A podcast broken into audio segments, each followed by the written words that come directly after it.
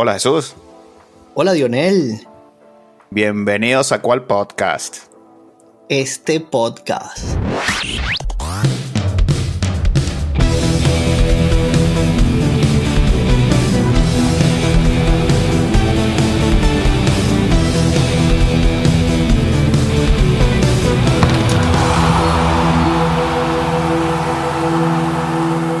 Bien, primera vuelta de Champions League, octavos de final. Se completó el First Legs. Sí, señor. Bueno, muchas emociones, muchos juegos. Estoy contento por un lado. Y mucho fútbol. sí, señor. Y bueno, todavía falta la segunda vuelta donde van a definirse los clasificados a cuartos de final.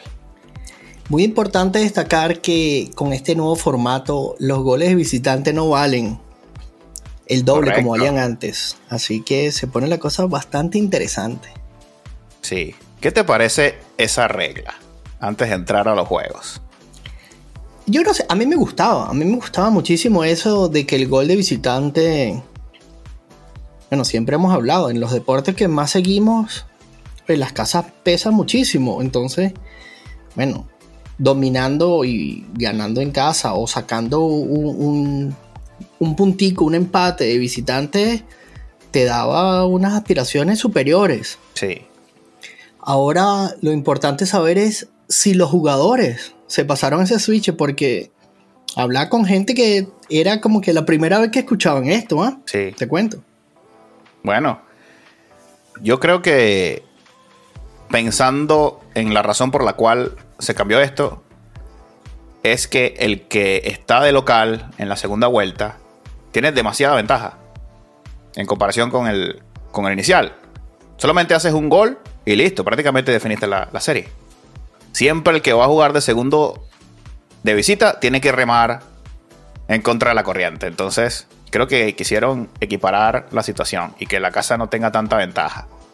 Sí, pero eh, desproporciona un poco el hecho de que hagas una, una primera ronda y clasifiques de primero, porque eso es lo que te da la ventaja de que tú recibas. Pero cierras en casa. Cierras en casa. Correcto. si vas, a, si vas extra tiempo, eso va a ser en tu casa. Es correcto. No, no, ha eliminado la prórroga, ¿no? Si no, me equivoco. Ok, bueno, juegas la prórroga en casa. Es demasiada ventaja para, para el local. No sé. Bueno, yo, yo, creo que estas instancias, esos equipos no necesitan de ventaja. Me gustaba mucho más lo del gol de visitante. Puedo ser. Sí. Pero bueno, yo no opino en estas rondas ya. Ya yo no juego. Solo observo. Ok.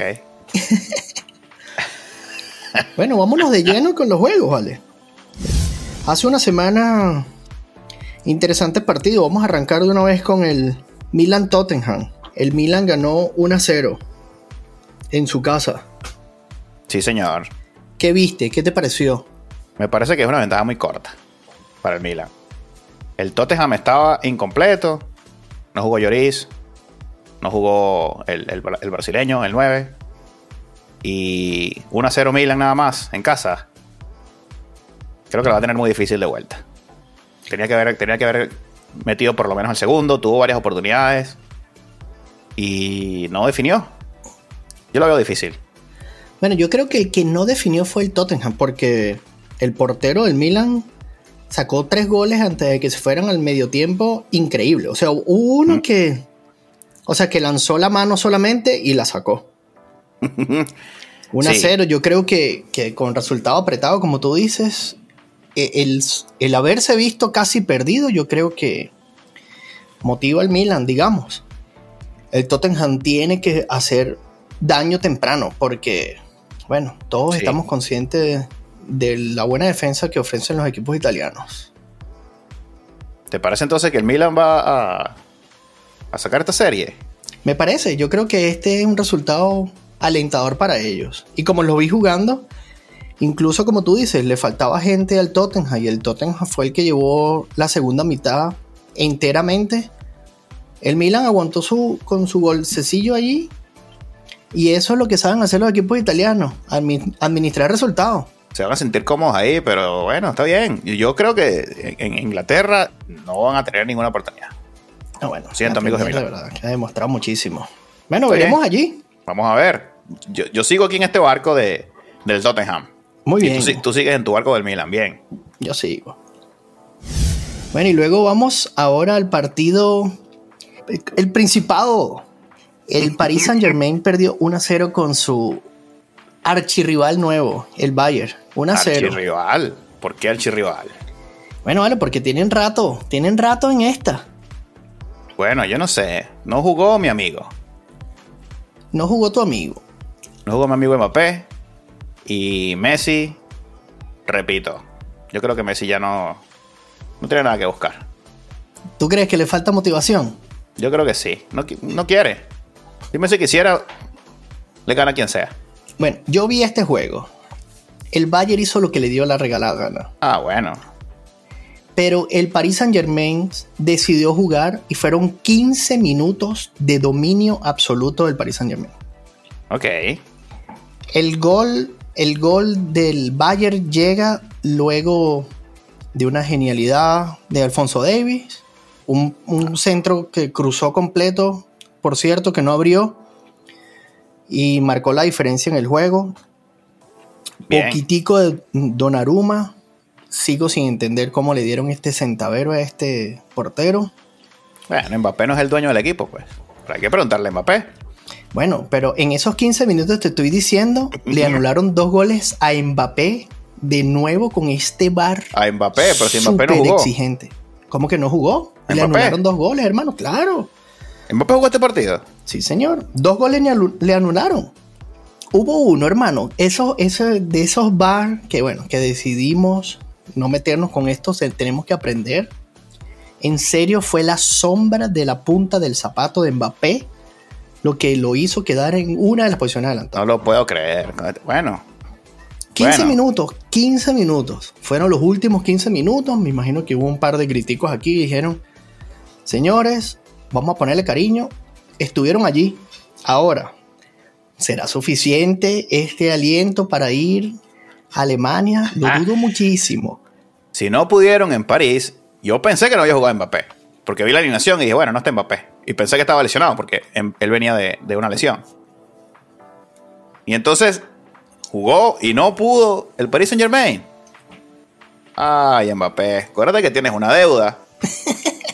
Bueno. Acuérdate que tienes una deuda, Mbappé. Tiene una deuda. Esto es demasiada presión, hermano. El Bayern no es ningún, ningún novato en estas circunstancias. Y ahora en Alemania ganan 1 a 0, van a casa. Esto se acabó. Como Don Johnson. Vamos a ver si entonces Mbappé aquí sale.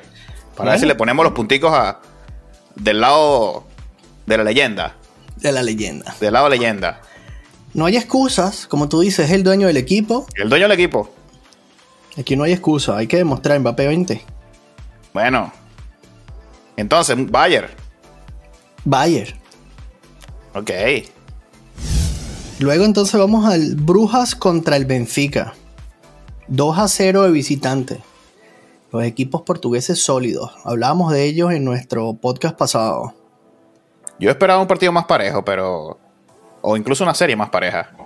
Parece que este 2 a 0 es. Es mucho. Sí fue, mira, el Brujas aguantó bastante. Luego de ese penal, ya. Yo no, yo no vi de nuevo que to- tocaran el balón. El Bueno. Benfica se dedicó a jugar, marcó dos, suficiente para volver a casa, como tú dices, a administrarse. Este Benfica está bien, ¿no? Sí, señor. Bastante ofensivo, marca goles. Cuidado. El juego por las bandas excelente, de ahí generó el, el penal y ya después de eso el Bruja no pudo, no pudo. Bueno, yo creo que esta ventaja es, suficiente para ellos. Eh, concuerdo contigo, cómodamente ese 2 a 0 de vuelta a casa, administrar, créelo, van a salir con mu- muchísimas reservas porque hay que estar claro, cuando tú tienes dos goles de ventaja en este momento, así no pesen el doble, es el momento de administrar jugadores. Pero es que es mucho, porque si, si vas de visita y no puedes, o, o tú de local no puedes hacerte sentir, pierdes 2 a 0 ante tu público, ya ahí estás demostrando que, que- que no tienes suficiente. Es difícil, ¿no? Aquí puede pasar cualquier cosa, son noches mágicas, Así se llaman. pero, pero parece que no. Yo creo que el Benfica la tiene lista aquí. Bueno, y cerramos esa llave de la semana pasada con un Dortmund ganándole 1 a 0 al Chelsea. Bueno. ¿Qué te pareció esto? No, que está muy corto también. Eh, resultado corto. Van a Inglaterra y yo creo que el Chelsea pasa por encima. Hermano, estamos hablando de 600 millones de dólares invertidos solamente en el mercado de invierno. Sí. ¿Qué pasa al Chelsea? Bueno. No es fácil jugar en Dortmund, ¿eh? No, eh, no, yo no estoy hablando de en general, en general del Chelsea, no estoy hablando solamente de Champions League. Un Joao Félix renovado, hicieron lo que necesitaron para traerse a Enzo. Sí. Pero ¿te parece corto el resultado? ¿Te preocupa el Chelsea? Bueno, hermano, si a, mí invierto 600 millones de dólares y no puedo sacar un resultado. Pero de visitante. Un a 0 corto de visitante. En Alemania. A mí me parece que está bien. La remontan en, la remontan en, Inglaterra. Con 600 millones. Bueno, yo vi el resumen porque lamentablemente este juego no lo pude ver. Vi que Joao Félix pegó dos palos. El Enzo se mandó un juegazo. Bueno, ahí está le anularon una mano, pero mira, vale, poquitico. Él solo necesitó de un contragolpe a, De Jemi, se llama el alemán, 21 añitos. No lo pudimos ver en el Mundial. Era una de esas nuevas promesas, pero bueno, sabemos que Alemania no pasó de ronda y no pudimos verlo. Pero este muchacho se mandó un sprint increíble. Definió como si tuviera 40 21 añitos en la esquina donde duermen las arañas. Y bueno, como tú dices, sacó un resultado que tal vez diga mentiras, porque fue un dominio en serio del Chelsea, pero...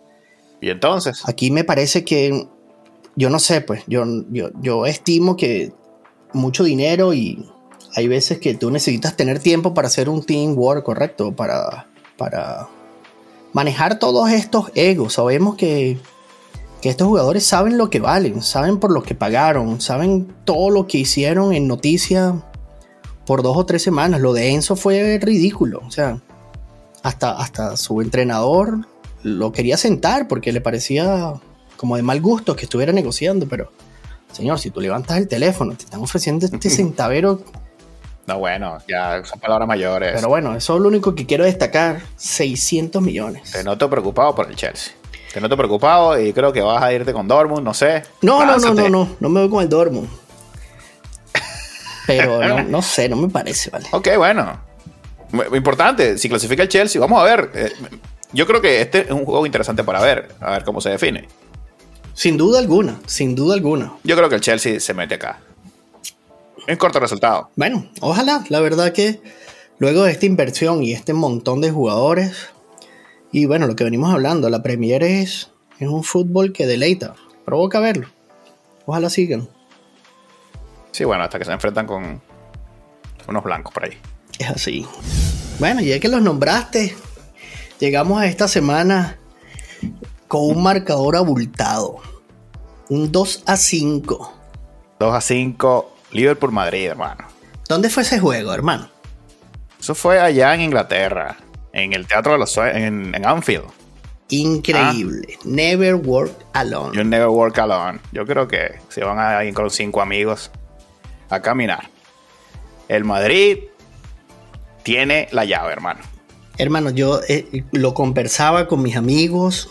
Ellos saben que mi corazón es del, del Barcelona hasta que me muera. Pero eso no me impide disfrutar de, deporte, del buen fútbol, que no es lo que ofrece el Madrid, siempre te lo he dicho, no es un equipo que va a jugar bonito, pero te va a resolver. Claro, el Madrid va a ganar, eso es lo que le importa. Yo creo que mi tío Florentino se está equivocando. ¿Por qué? Tiene que vender es el ADN de Champions. Señor, retírate de esta liga. Que jueguen al segundo. Haz tu Superliga y de verdad. O sea, esto no tiene sentido, pana. Jesús, Florentino tiene eso en la cabeza y Florentino es así. Él va a sacar su Superliga a punta de Champions. Porque se la negaron y eso le duele mucho a un, jugador, a un, tipo como Florentino. Que tiene ese ADN ganador. Y arma el equipo para ganar la Champions. Lo demás, si quieren, bueno, pierdan todo. por goleada si quieres, no anoten nunca. Pero la Champions no se puede perder. No, es un ADN que tienen que vender, hermano. Es increíble. O sea, mira, yo voy a tomar las palabras de un señor que se llama Casillas. Él dice, si yo te digo que tú estás en Anfield perdiendo 2 a 0 en 16 minutos, luego de un error garrafal de uno de los mejores porteros del mundo. Tanto que hemos hablado de, de Courtois con los pies. Y el señor le dio esa asistencia. Una asistencia sala ahí, vale. ¿Ah?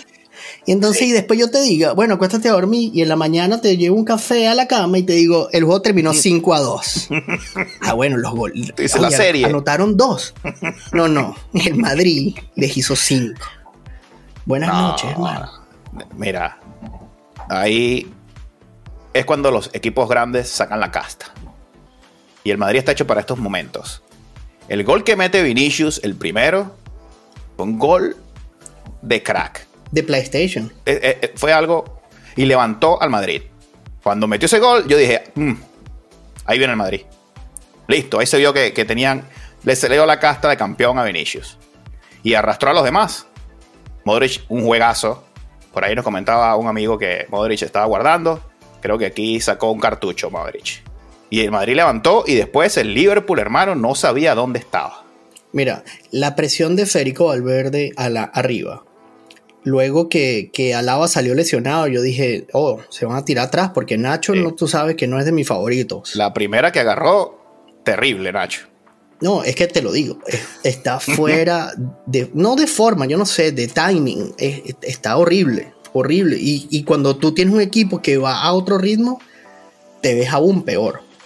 Eso es lo que le está pasando a Nacho. No, y entró, entró frío y fuera de, de, Su cabeza no estaba en el juego. Claro, me imagino que él no estaba para entrar en ese momento. Tú, cuando estás en la banca, tú sabes que vas a dar 25 minutos, 35 minutos, 15 minutos. Eso ya tú lo sabes. Pero muy aparte de esto, mira, lo que nombraste de Modric, ese señor tocó cuatro pelotas en el primer tiempo. Yo imagino que en el medio tiempo Ancelotti le habrá dicho, mira, ¿tú crees que puedes jugar un poquito de fútbol hoy? Ya, bueno, déjame usar uno de estos cartuchos. señor, buenas noches. Anfield lo aplaudió. Corrió el nombre de Modric. No, pero qué fenómeno, vale. Increíble que le, eh, que le hayan hecho eso a, a Modric. Respeto para este señor. Sí, señor. Bueno, y, horrible lo de Allison, porque si le echamos un poquito aquí al señor Courtois, lo de Allison también estuvo una asistencia, pero otra asistencia, se la pegó en el muñeco. No, ahí, ahí, estaba, ya ahí estaban listos ya. Cuando pasó eso ya era cuestión de tiempo. Era cuestión de tiempo para el Madrid. Y yo te decía, Jesús, que este, esto estaba estudiado para el Madrid. Klopp no puede ganar al Real Madrid. Algo pasa. Le pesa la camiseta. Ahí cuando digo yo que pesa la camiseta. Klopp no puede ver esa camiseta. No hay manera de que le gane al Madrid. Bueno, no hay, no hay. Y cuando viene con un Modric así que decidió jugar, o sea, tuviste ese gol, ese, esa falta que fue medio corner allí, se la puso directo en la cabeza ahí. no. Militao no tenía que hacer nada. Le dijo, mira, acomódate, arrímate un poquito. Parecía el, el, portero cuando acomoda la, defensa. Se tropezó con el gol. un paso más, ahí estás bien. No, no te muevas. ¡Pum! Qué fenómeno. No, es que no se puede hacer nada. Cuando un equipo, como tú dices, vale, tú tienes a un jugador así, si lo tienes en la banca, saliste con la banca. Sí, pero más, más que individualismo es lo que comentas, Jesús. Eh, este equipo está hecho para, para este torneo. Por lo menos en los últimos, no sé, 20 años. Es lo que ha mostrado. Increíble. ¿Remonta? ¿Remonta Liverpool en, el Bernabéu? ¿Me lo preguntas o lo, sugieres? Eres loco. No hay nada que hacer. Florentino tiene que vender sus entradas, tiene que terminar su estadio para poder ofrecer eso como para los super, campeones que va a ser, porque ya que... Nosotros lo vamos a invitar, amigo. No, no hay Madrid sin Barcelona. vamos a invitar a la Superliga. Es verdad, no hay Madrid sin Barcelona, gracias. Bueno, vamos a otro que me, este, este me gusta, este equipo. Te lo dije, lo del Napoli no es coincidencia. Napoli-Frankfurt, 0 a 2, de visitante. Una máquina. Y pudo ser más, y pudo ser mucho más fallaron un penalti. Increíble. La posesión terminó 70-30. Y yo me imagino porque les daba pena en Champions poner menos posesión cuando estás jugando en casa. un dominio absoluto. Leía, o sea que lo del Napoli es increíble en la liga también. Sí. en la liga italiana solo han concedido 15 goles. O sea, tienen un, más 41 en total. Una máquina. Una máquina. Decían que este es el mejor Napoli de la historia. Y. Bueno, y sabemos quién jugó en ese equipo. Claro. Decían Maradona, lo que sea. Pero este Napoli es el mejor de la historia. Dicho en Italia, no sé, habrá que preguntarle a nuestros amigos italianos que nos, que nos escuchan. Pero eso es lo que se comenta. Entonces este equipo tiene que estar para grandes cosas. Y parece que está así. Pero tú sabes que disfruté mucho de un jugador que se le llaman el Chiqui Lozano. Sí. Mexicano, tenemos un amigo en común que dice que, bueno, que lo, no deberían de jugar afuera porque los corrompen. No, no tienen la misma. Ese señor se mandó un juegazo al nivel de lo de Modri. Hizo lo que le dio la gana en esa banda, hermano. Sí. Y, y te cuento, fallaron un penal o le taparon un penal. O sea que, como tú dices, pudo haber sido goleada de escándalo. Sí. A media máquina ganó, el Napoli aquí, de visitante. Es verdad, se quedaron cortos. El Frankfurt tampoco es que es un equipo pequeño. No, no, no, no, no, no, no, pero se vieron pequeñitos. Yo creo que también esa expulsión temprana de Colo, que es uno de sus, de sus guerreros allí, bueno, te desarma, ¿vale? Sí. Definido para Napoli esta serie? Bueno, como le diría yo a tu hermano, pase en raya. bueno, y aquí un empate interesantísimo ahora. El Leipzig contra el Manchester City. Guardiola empató de visitante. Cuéntame y pido disculpas a nuestros oyentes. De este juego no vi ni los highlights. No vi nada. Para mí no existió el juego, perdón. Uno, uno pensaría que esto iba a ser muy sencillo. Pero el, el Leipzig tuvo muchísimas oportunidades para ganar el partido, Jesús. Cuando tú ves los números, ves que el, Manchester City tuvo 70 y de posesión, típico del Pep. Guardiola, por supuesto. Pero Red Bull tuvo muchísimas oportunidades. Le sacaron varias en la raya de gol. Y yo no sé qué pasó aquí. Vi al City bastante flojo. Y yo creo, Jesús, que aquí se está cocinando la salida del el Pep. ¿Tú crees? Sí, varias declaraciones del Pep, que si se vendieron por allá en no sé qué año, que hubo problemas de sobornos, y el Pep empezó a decir que no, que a mí no me gusta eso, que a mí que ni me digan esto que lo otro. Yo creo que el Pep está cocinando su salida, porque ya van, ¿cuántos? 370 años en el City sin ganar la Champions. Sí, señor. ¿Hasta cuándo, Pep? El equipo vale como mil billones de dólares ya. ¿Cuánto ha invertido el City para que gane la Champions Pep Guardiola? Bueno, va a la par con el PSG, ¿no? va a la par con lo que gana Mbappé. Ya. Increíble. Y no gana.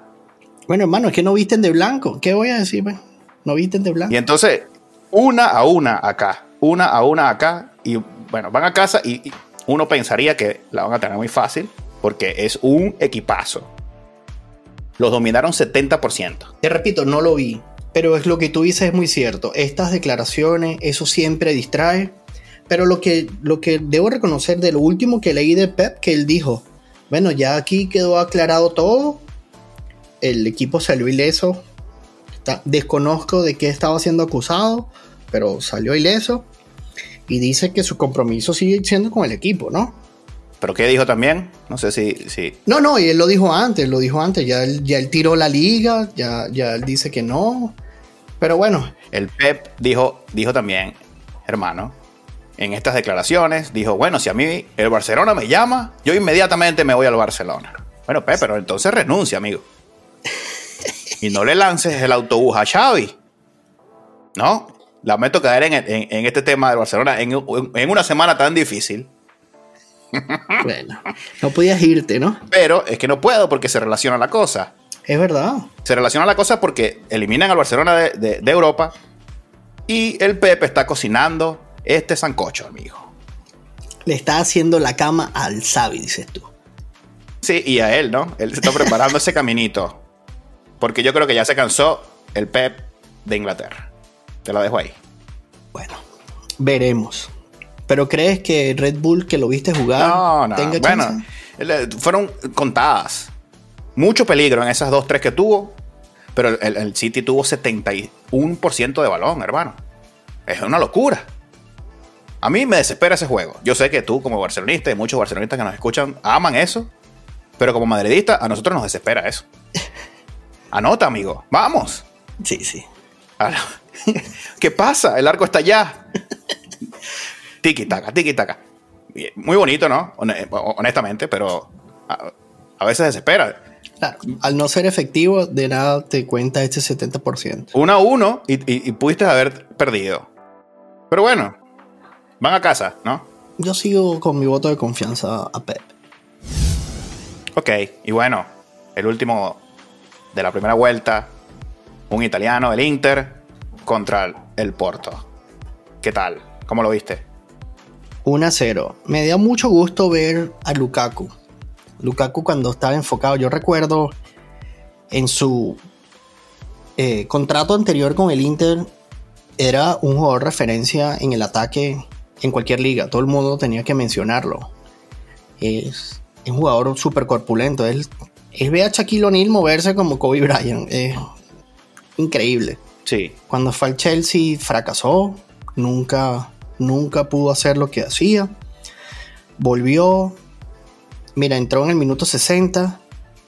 Marcó en el 86. Un golazo que no lo sacaban dos porteros juntos luego pegó un palo, luego con la cabeza. O sea, dio 30 minutos de un fútbol excelente. El Inter, la verdad, se vio poquitico en general, pero cuando entró Lukaku, marcó la diferencia. Sí. Yo veo, te lo había comentado anteriormente, el Inter lo veo muy justo. 1 a 0 en la rayita. Tuvo que entrar Lukaku que no está al 100 por lo que dices, veo que el Inter depende mucho de él. Y yo no veo más de allí. Sí, no, bueno, y su portero hizo que este, este eh, marcador se mantuviese. Tuviste lo de Onana en una jugada. Sí. Creo que fueron tres o cuatro en la misma jugada. Increíble. No, con la cara sacó una. Bueno, yo veo, en Porto no es fácil jugar. No. No es fácil jugar allí. Y hablábamos antes, ¿sabes? De todos los equipos si uno puede llamar sorpresa eh, de, la liga portuguesa, que nombramos siempre las cinco mejores ligas y ya ahora no entran, el que hayan metido sus dos equipos allí y el Porto vaya a recibir con un a 0, que sabemos que es un marcador siempre engañoso. Sí, puede meter a los dos. A, a, cuartos, los dos portugueses. ¿Te atreverías a darle una fichita aquí al Porto? yo, creo que el Porto va a remontar este juego porque el Inter está como recortado, amigo. Lukaku tendrá entonces que aparecer. No sé. Mucha responsabilidad cuando lo vemos que ha sido bastante intermitente. Eso es la verdad. Pero es que Jesús, vi que jugó, jugó seco. Yo pensé que seco estaba retirado, honestamente. Bueno, aquí se mandaron unos 30 minutos que te digo, los tendría guardados también, pero pero bueno, habrá que ver eso. De verdad que, de hecho, eso es bien sabido. Esos resultados 1 a 0 son. Ay, no sé, bastante engañosos, la verdad, como tú dices. Fue con 10, ¿no? Fue con 10. Este 1 a 0. Correcto. tenía 10 el Porto, quiero decir. Sí. No sé, creo que, creo que el Porto se va a llevar esta. Muy bien. Bueno, hermano, muchas gracias por compartir tus impresiones aquí de la Champions. Y queda mucho fútbol. Por ahí se viene otro Madrid-Barcelona. No, un montón de clásicos. sí, señor. Y bueno. Calendario apretado para el Madrid. Cosa que a mí no me beneficia en lo absoluto porque no importa las instancias o la diferencia en puntos donde se juegue. Un Madrid-Barcelona es un Madrid-Barcelona. Va a estar bueno. Sabemos que estos equipos no pueden jugar a, seleccionar a cuál liga van a dedicarse o ganar. Están en la obligación con el fútbol y con los fanáticos de ganarlo todo. Así que van a ser unos juegos, no sé, llamémoslo como termómetro, porque independientemente de lo que pueda pasar al final de temporada en títulos, e, estas diferencias entre un Real Madrid y Barcelona marcan la continuidad de entrenadores. Sí, señor. Uy. Bueno, yo no sé si tú recuerdas en la temporada 2007-2008, ese Real Madrid lo ganó todo. Récord de puntos. 100 puntos habrá hecho en la liga, no recuerdo el número en este momento. En una rueda de prensa después de perder contra el Barcelona, lo entrevistan y el señor dijo, bueno, pero ¿cómo le hago para ganar al mejor equipo del mundo? O sea, lo demostraron. A Florentino eso no le gustó. Hizo 100 y le hicieron 112, algo así. Ganó la liga por 20 puntos al segundo. Sí. Y mi tío Florentino le puso su carta y le dijo, recoja sus papeles que se va. Aquí jamás puedes darle el mérito al otro equipo. Uy, bueno, ese es Florentino. Así que es así. El Madrid podrá ganar la Champions de nuevo porque eso ya tiene su espacio en las vitrinas. Si el Barcelona le saca una victoria aquí, eso es un fracaso para el Madrid. De la misma manera que puede serlo para el Barcelona. Independientemente de dónde lleguen, quién quede primero, quién se lleve la Champions, quién se lleve la Liga. Estos partidos son, pero demasiado significativos para ambos clubes. Sí, señor. Bueno, ya hablaremos de eso cuando venga esa, esa Copa del Rey. Por ahora es momento de despedirnos, hermanazo. Eh, recuerden seguirnos en Spotify, en YouTube, en redes sociales, como siempre, arroba cual podcast en Instagram y en Twitter. Y bueno, sus comentarios siempre son bien recibidos. Es así. ¿Cuál podcast? Este podcast.